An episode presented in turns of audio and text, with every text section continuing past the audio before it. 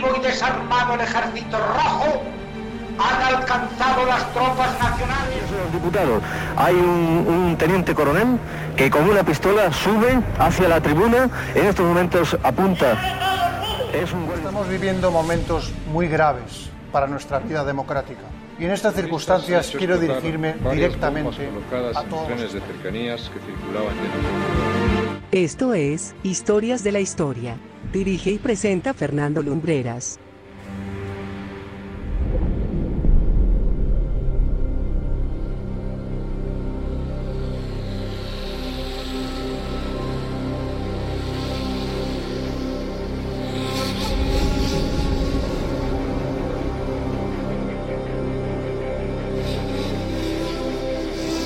Hola amigos, buenas noches y bienvenidos una semana más a Historias de la Historia. Nuestra crónica de esta noche nos lleva a que conozcáis a un protagonista de excepción en aquellos tiempos lejanos de la conquista del mundo.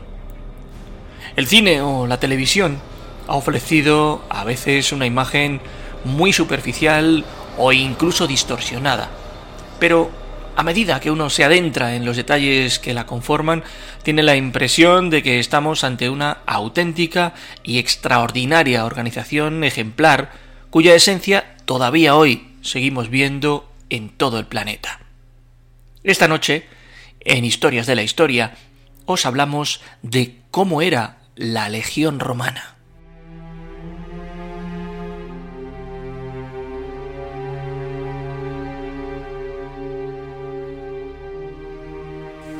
Legio era su nombre en latín y derivaba del verbo legere, que significa recoger. La Legión Romana era un cuerpo militar de infantería pesada formada por unos 4.200 hombres, aunque hay quien sugiere que hubo momentos en que llegó a estar integrada por cerca de 6.000 soldados a pie y unos 300 a caballo.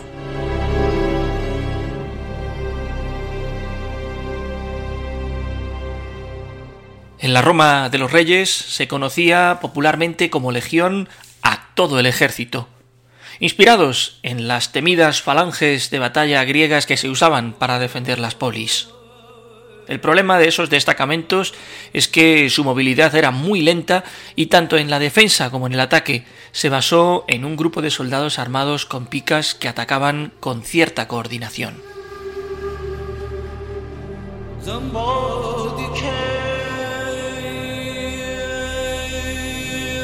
Con la República Romana, el esquema básico de la legión cambió muy poco. La legio se dividió, a su vez, en dos legiones separadas y cada una de ellas al mando de su respectivo cónsul. En los primeros años de la República eran frecuentes las incursiones dentro del territorio romano de pueblos considerados enemigos. Por lo general, las operaciones militares que llevaban a cabo tenían como escenarios terrenos más bien llanos, pero la cosa se complicaba cuando el combate se realizaba en escenarios escarpados o montañosos que no eran aptos para la falange.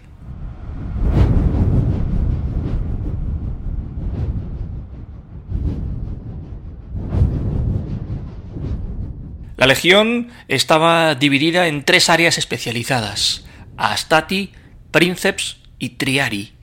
Sin embargo, en tiempos de Cayo Mario, a finales del siglo II a.C., este general realiza una profunda reestructuración y hace que desaparezca esta división. Para dotar de más consistencia al ejército, se considera un todo al ejército romano.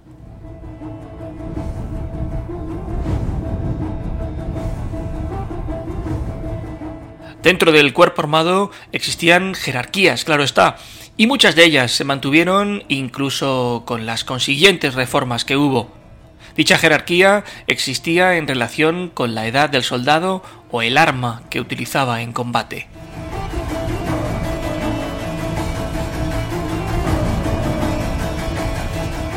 ¿Cómo podía un romano convertirse en soldado de la legión? Pues lo cierto es que había muchas maneras y era todo un honor llegar a ser general. Si bien se organizaban levas en todo el territorio, también podía ingresarse de manera voluntaria. Y luego estaba el modo denominado por línea de sangre, que era o bien porque era hijo de un legionario que quería seguir los destinos de su padre, o bien en las familias numerosas uno de los hijos se destinaba al ejército.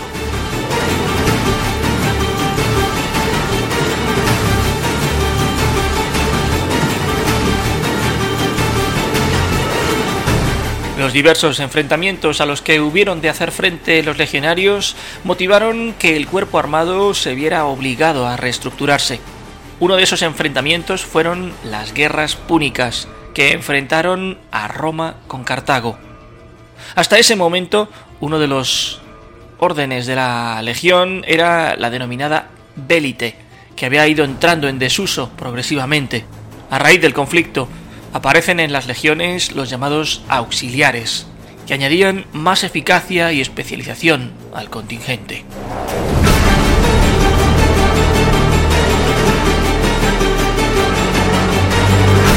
La reforma de Cayo Mario del siglo II a.C. que antes os comentábamos vino también motivada por resultados militares, en este caso por la derrota sufrida a manos de teutones y cimbrios, dos pueblos germánicos que poco a poco fueron cobrando cada vez más importancia en Europa Central, sobre todo desde que emigraron hacia la Galia.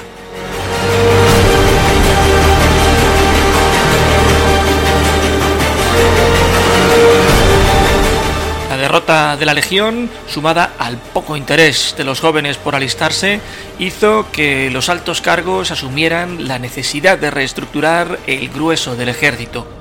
La solución fue crear uno profesional, formado por las clases más bajas.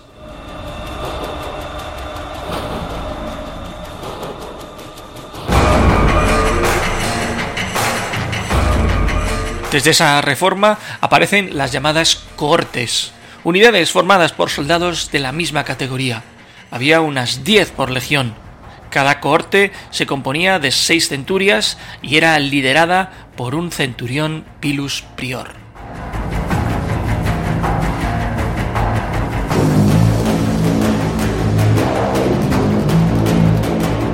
Las diez cortes que integran la legión iban numeradas obviamente del 1 al 10, pero estaban organizadas jerárquicamente.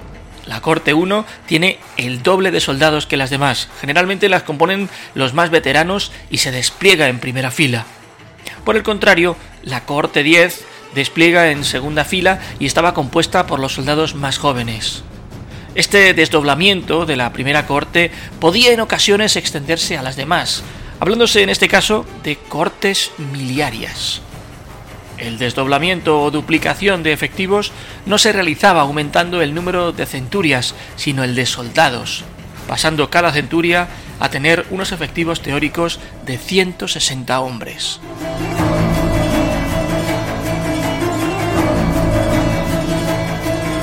Por lo tanto, una legión normal se componía de alrededor de 6.000 hombres de armas, 300 jinetes y de un gran número de discípulos, sirvientes y esclavos.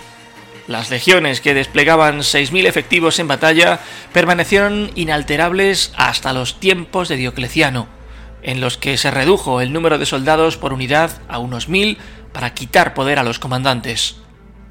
En ciertos periodos de la historia de Roma no se cumplieron estos estándares. Por ejemplo, en ciertos periodos de la guerra civil, Julio César tenía solo 3.500 hombres por legión aproximadamente.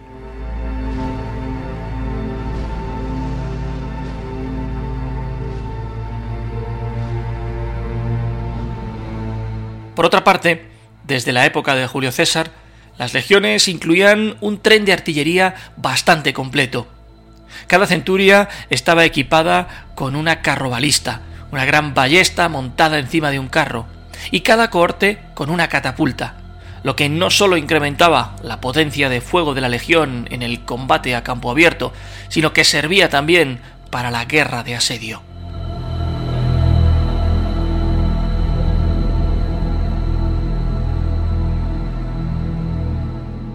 Este pequeño ejército, capaz de batirse por sí solo en casi cualquier modalidad militar, arrastraba, especialmente en la época imperial, una gran cantidad de personal civil no directamente relacionado con la legión.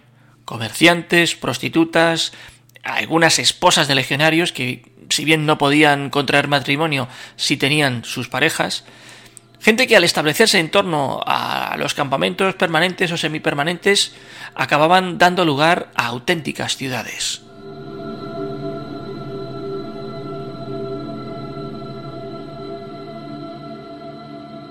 El adiestramiento en la Legión cumplía fundamentalmente dos funciones. La primera era fortalecer el cuerpo y en segundo lugar enseñar las tácticas de combate cuerpo a cuerpo así como de formaciones.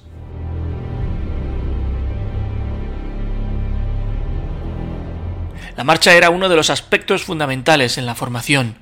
Se cargaba a cada soldado con cerca de 25 kilos de equipo y se caminaban distancias cercanas a los 30 kilómetros. Igualmente, todos los legionarios debían aprender a construir refugios o campamentos en los que pernoctar en las largas jornadas de marcha.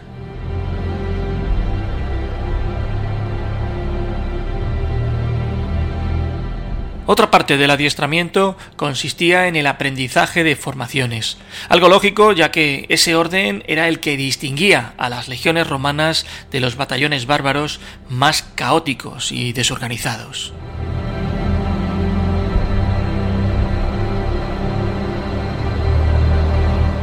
Para el entrenamiento se utilizaban armas ficticias lastradas para que las armas reales en el momento del combate les parecieran más ligeras. Y por último, a los legionarios se les enseñaba a acatar órdenes ciegamente. La disciplina era uno de los aspectos en los que más se incidía. En caso tal de no cumplir un mandato, el insurrecto era castigado de varias maneras, incluida la muerte a manos de sus propios compañeros.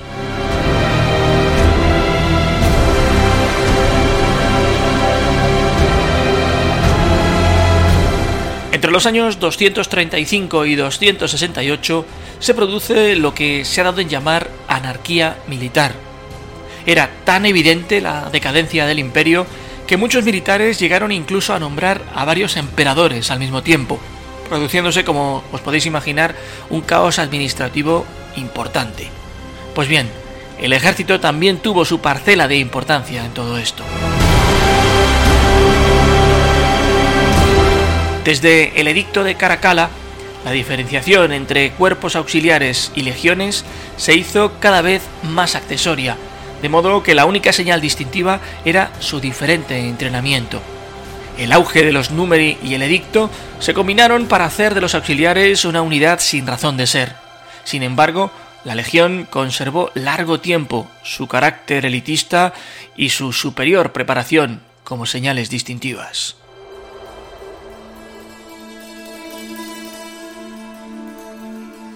Si en algo se centra la discusión acerca de la organización militar del Tardo Imperio es en la cuestión acerca de los cuerpos de limitanei y comitatenses.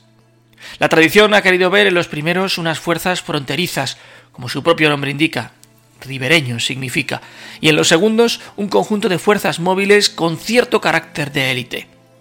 De todo esto se han derivado numerosos debates que muy a menudo han venido a caer en errores de apreciación y en convencionalismos más o menos inventados tiempo atrás.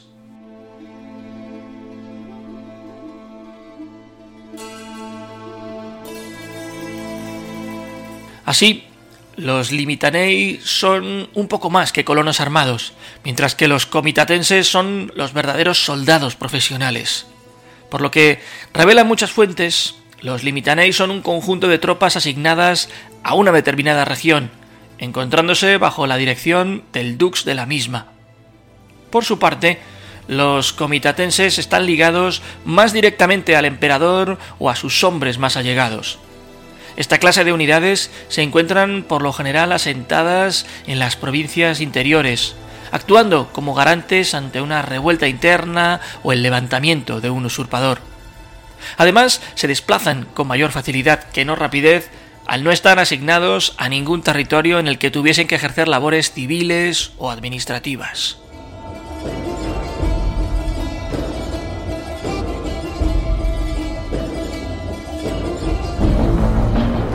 Todavía en la toponimia moderna encontramos algunos nombres relacionados con la legión. Es el caso de la ciudad española de León. Aquí se encontraba en su día el castro o campamento de la Legión Secta Victrix, o también de la Séptima Gemela. La ciudad de Leyún, en Palestina, debe su nombre también a ser sede de la Legión Sexta Blindada.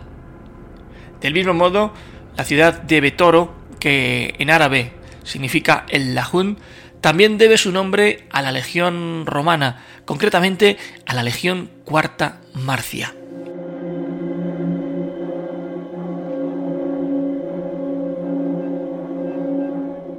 Incluso en China existe una ciudad que se llama Lichen, que bien podría ser el refugio de los legionarios que quedaron vivos de la batalla de Carras que enfrentó a Roma contra el Imperio Parto.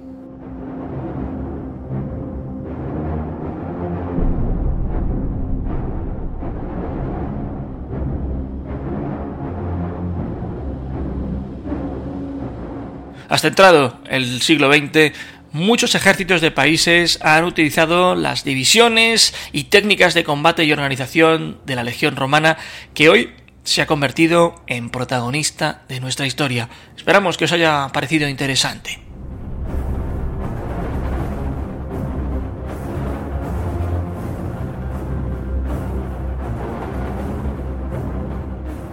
Recordad que en el portal del programa en vivaradio.es vais a encontrar todos los podcasts emitidos con anterioridad, así como un buen surtido de contenido extra. Nosotros volveremos el próximo viernes. Gracias por estar ahí y como siempre os decimos, muy buenas noches y buena suerte.